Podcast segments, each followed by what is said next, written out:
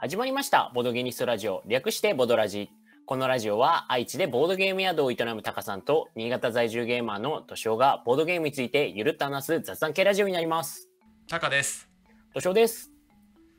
お今回はウィングスパンの話をしたいんですけどいいっすね。はい。あやりました？いや、もちろんやってますよ。いやこのゲームじゃあまず初巻だけ初めに聞いちゃおうかなどうだったっすか？いや、あれはですね、コンポーネントがやっぱりいいですね。あやっぱりそうだよねはい。いやまずねやっぱそこを言及したいとこですがまあまずあの簡単に概要を説明しますはいえウィングスパンはまず賞を受賞してますねえードイツ年間ゲーム大賞2019のエキスパート部門とドイツゲーム賞の2019の大賞受賞受賞作品です素晴らしい。いや。で素晴らしいですね。でそのまあ鳥のゲームなんだよね。で 何？鳥や鳥のゲームそうなそうなんですけど、ウィングスパン、鳥のゲームなんですよねって言われると、なんかちょっとふふって笑ってしまいました。いや、その通りなんですけど。えっとね1から5人5人までできるのが結構いいとこかな。で40分から70分のプレイ時間の中量級からぐらいになるのかな。はい。でまずゲームのシスシステムの前にコンポーネントがめっちゃいいっすねうん。でえっと鳥のイラストが描かれたカードに説明も鳥の説明じが書かれててそれも良かったし何よりあれ何？餌箱？はい。ダイスを振るゲームなんだけどなんか餌箱にダイスを入れると振られるっていう、うん。なんか別に普通に振ればいいんだけど すごいすごい洒落たコンポーネントが入ってますね。でさらに、えっと、卵を鳥が産むっていう卵が1個1点になるんだけどその卵も結構いい感じに作られててテンション上がるっていうのが第1巻でした。うんうんうん。でゲーム内容的にはこれは何？ワーカープレイスメントになるの？な違うかアクションアクションキューブを、えーうん置いてくっていうことするんだよねうん、まあ、一応ギミック的にはワカプレに近いですよね。うんえっとい各自えっと鳥のカードを置くボードが配られて、えー横5縦3の15枚置けるようになってますと。でそこにのにアクションキューブを置くことで、まあ、鳥のカードを配置するっていうことをできます。まあ具体的には鳥の配置っていうのとあとアクションスペースがその 3×5 って言ったけど、えー横横列が3種類あってその奥列によって、えーカードあのカードを置いた時の効果が変わりますよっていうような形になってますと。何でしたっけ？えっ、と、地面と、なんか海と空みたいな、なんか3、三つエリアがあったんでしたっけ？あそうそうそうそう。でえっと各エリアによってお置いた時に何？えっと今後のえアクションの発動が変わる。うんうん。え例えばえーなんだこれ。餌の獲得をする列があってそこにこう鳥を配置しとくとこう次そこのえ列のアクションをするっていう行為が行為があってえ アクションキューブを、えー餌の獲得の列に置くと餌の獲得プラスそこに置いた鳥のカードの効果が発動していくっていうような。ことが起きますと。でその他に卵の獲得という列に置くと卵の獲得プラスえその列に置いた鳥のカードの効果が獲発動で最後がカードの獲得の列があってそこに置くと鳥のカードをゲットした上で鳥のカードの効果が発動するよみたいなことになってて結構置く場所が大事なんよね。うん、そうですね。で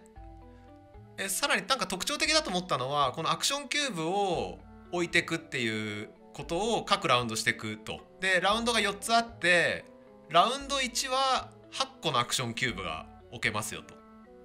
でラウンド2は7個って言ってこう減ってくんよね。そうですね。減ってくの結構新しかったな。あー、なるほど。タカさんやってみてどうでした？いやまずえー、なんだろうな。やってみた感じはそうね初めにこうどこの列を伸ばしていくかっていうのがまず問われるなっていうこととあとは最終的な点数が卵と鳥のカードによってもたらされるんでなんかいかに卵を産むかが大事かなと思いながらまずやってみましたと。あで初めはねなんかうまく回んなかったですね。あ。あれ、何回かやった感じなんですか？えー、34回やったかなおおじゃあもう結構34回やったらもうふむふむこれはこういうことだなってなりますよねなりましたね。うん実際結構あれですよねその、まあ、どこに置いてどの鳥をどうやって組み合わせるかっていうところが結構鍵になってくるゲームなのでなんていうかまあえっ、とカードゲーム上がりだったりコンボを組むのが得意な方とかだとウィングスパンとっても強かったりしますよね。そうだねまずその鳥のカードを引くっていう中で結構いろんな種類があるんで強い鳥が引けるかとコンボを組める鳥が引けるかでそれらをうまくこう同じ列に置いてコンボさせられるかっていうあたりが問われるかな。うんうんまあそのあたり非常によくできててなんかルールも簡単だったしなんか次はあこのカードとこのカードこの列に置いたら強いんじゃないのかなってやっぱ終わった後に思ったりするんでお次やろうぜっていう感じになって非常に楽しかったですねまずね。うんうんでもやっぱあれですよねなんやかんやそのどの鳥カードをどこに配置してどう使うかみたいなそのもちろんゲームとしての楽しさもあるんですけれどもコンポーネントがまあいいですよね。まあいいね。いや知り合いの方ではいウィングスパン大好きな方がいるんですけれども、はいあれは勝利点とかを獲得するふりをしながら鳥をめでるゲームって言ってましたね。なんかね鳥の実在する鳥のイラストが、まあ、美しくこう描かれていてその下に鳥の説明とかあるんだよね。うんうんそうですよね。で別に鳥の説明はゲームには全く関係ないんだけど、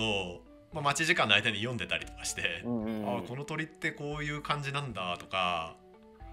あとおそらくだけどこれ卵もなんか鳥がさ鳥が卵をどれだけ産むかっていうのがカードに書かれてて、まあ、その卵が点数には直結するんだけどおそらくこれたたくさんの卵を産む鳥は実際た,、ま、たくさんの卵を産むんだよねこれ多分。んですよねあのちょっと私うろ覚えなんですけれども何かウィングスパンの記事を読んだ時にその制作者の方はなんなんていうかそのそういう関係の方というかかなり鳥にお詳しい方が作られたゲームっていうのをちょっと読んだ気がしますね。そうなんだなここまでねしっかり作られてると、うん。おそらくこの卵もたこの鳥はたくさん産むんだろうなって思いながら思いを馳せてこの鳥出そうみたいな感じで出してたりし したね。だから生息地、はい。生息地もさ分かれてるけど多分そこに住んでんだよねきっと。いやでしょうね。なんかそのあたりはあのファウナっていう動物クイズゲームがあるんだけど、はい。まあ、そのカードを見てると楽しいっていうのと近い喜びがウィングスパンにもあったですね。確かにあの私子供の時すごい動物とか爬虫類が好きで家にあの図鑑が置いてあってずっと子供の時眺めてたんですけれどもうん。あのファウナやってる時だったりウィングスパンやってる時ちょっとその子供の時図鑑を開いて時間が解けてった感覚をちょっと思い出してワクワクしちゃいますよね。そうだね。そういうところがある、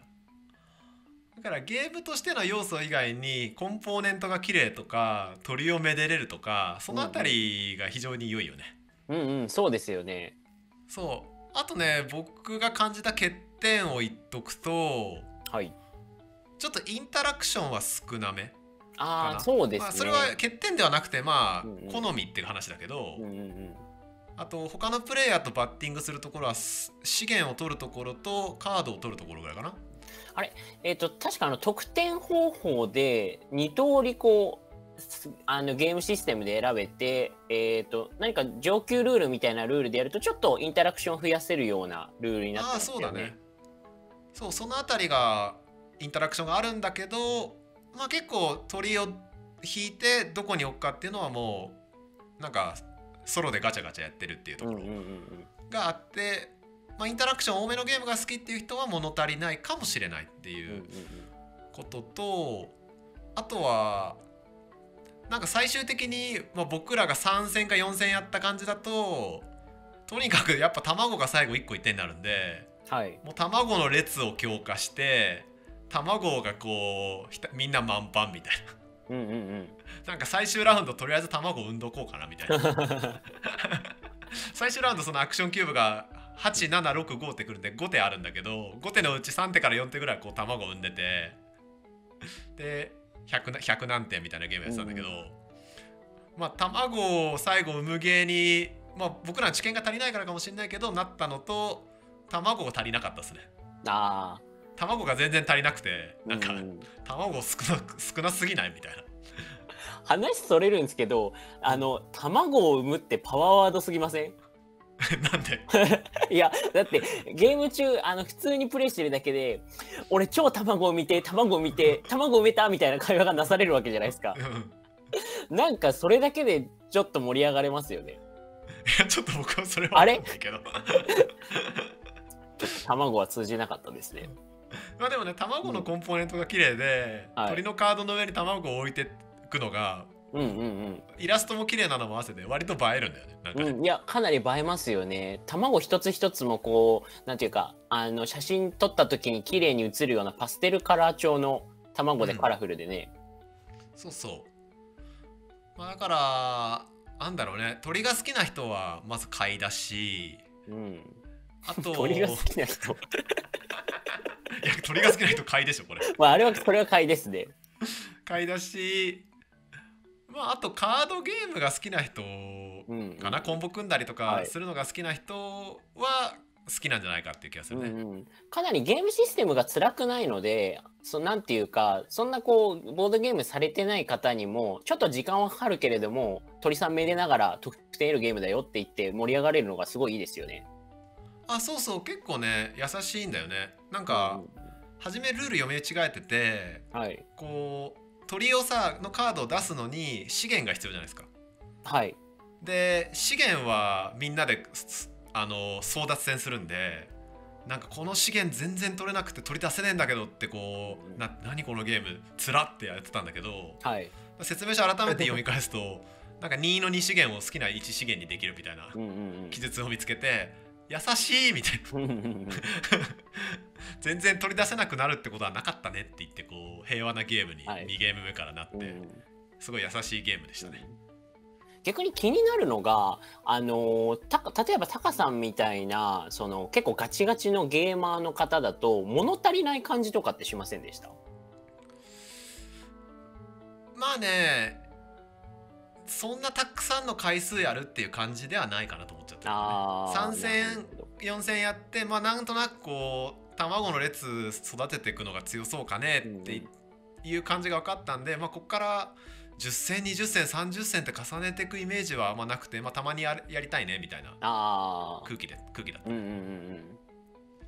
でもやっぱそういったゲーマーの方でもコンポーネントの持っていく力がすごいからなんか楽しい感じはすごいありますよね。うん、あるしまた拡張で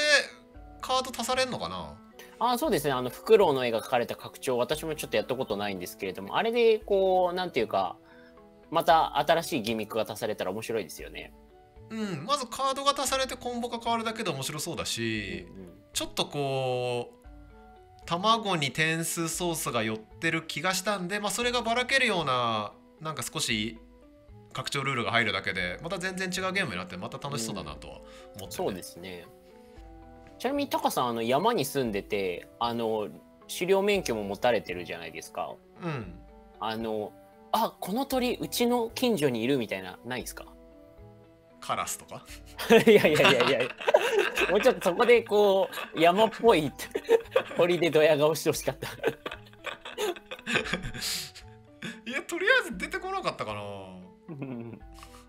こはあんま気づかなかったね。なんかそこでこうデジャブ感が出てくると 面白いなと思ったんですけど、ぜカラス全員だよね。うんうん、そうですね。でもカラス強いんだよね。あそうなんですね。そうカラス結構強かったんで、うん。ああなんかこうあんま好かれてない鳥じゃないですか。あー。あでも私カラスって。なんか頭がいい鳥っていうイメージでそんな嫌いじゃないですよ。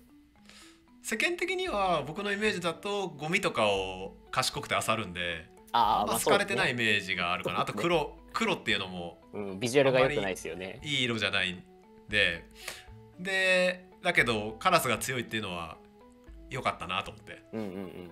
その嫌いな鳥が弱いとさうん。うん、なんかもう身も蓋もないみたいな。優しい。そうそう。とこあるんでおカラス強えじゃんっていうのはプラス要素だったなまあそんなとこかなウィングスパンそしたらぜひ拡張もやってみてもう一回レビュー聞いてみたいですね。私も拡張はやったことないので。そうだね拡張もまあ持ってる一緒に買った方が買ってくれればやれるけどってい う僕が買ったわけではないっていうねそしたらこれを聞いてる一緒にされてたあの方もし聞いてたらあのタカさんと一緒に拡張をやってみてください。はいお願いします。まあそんなところですね。えっ、とボドゲニストラジオボドラジは YouTube チャンネルでもとポッドキャストで配信してます。えーチャンネル登録高評価ポッドキャストの購読などよろしくお願いします。ありがとうございました。ありがとうございました。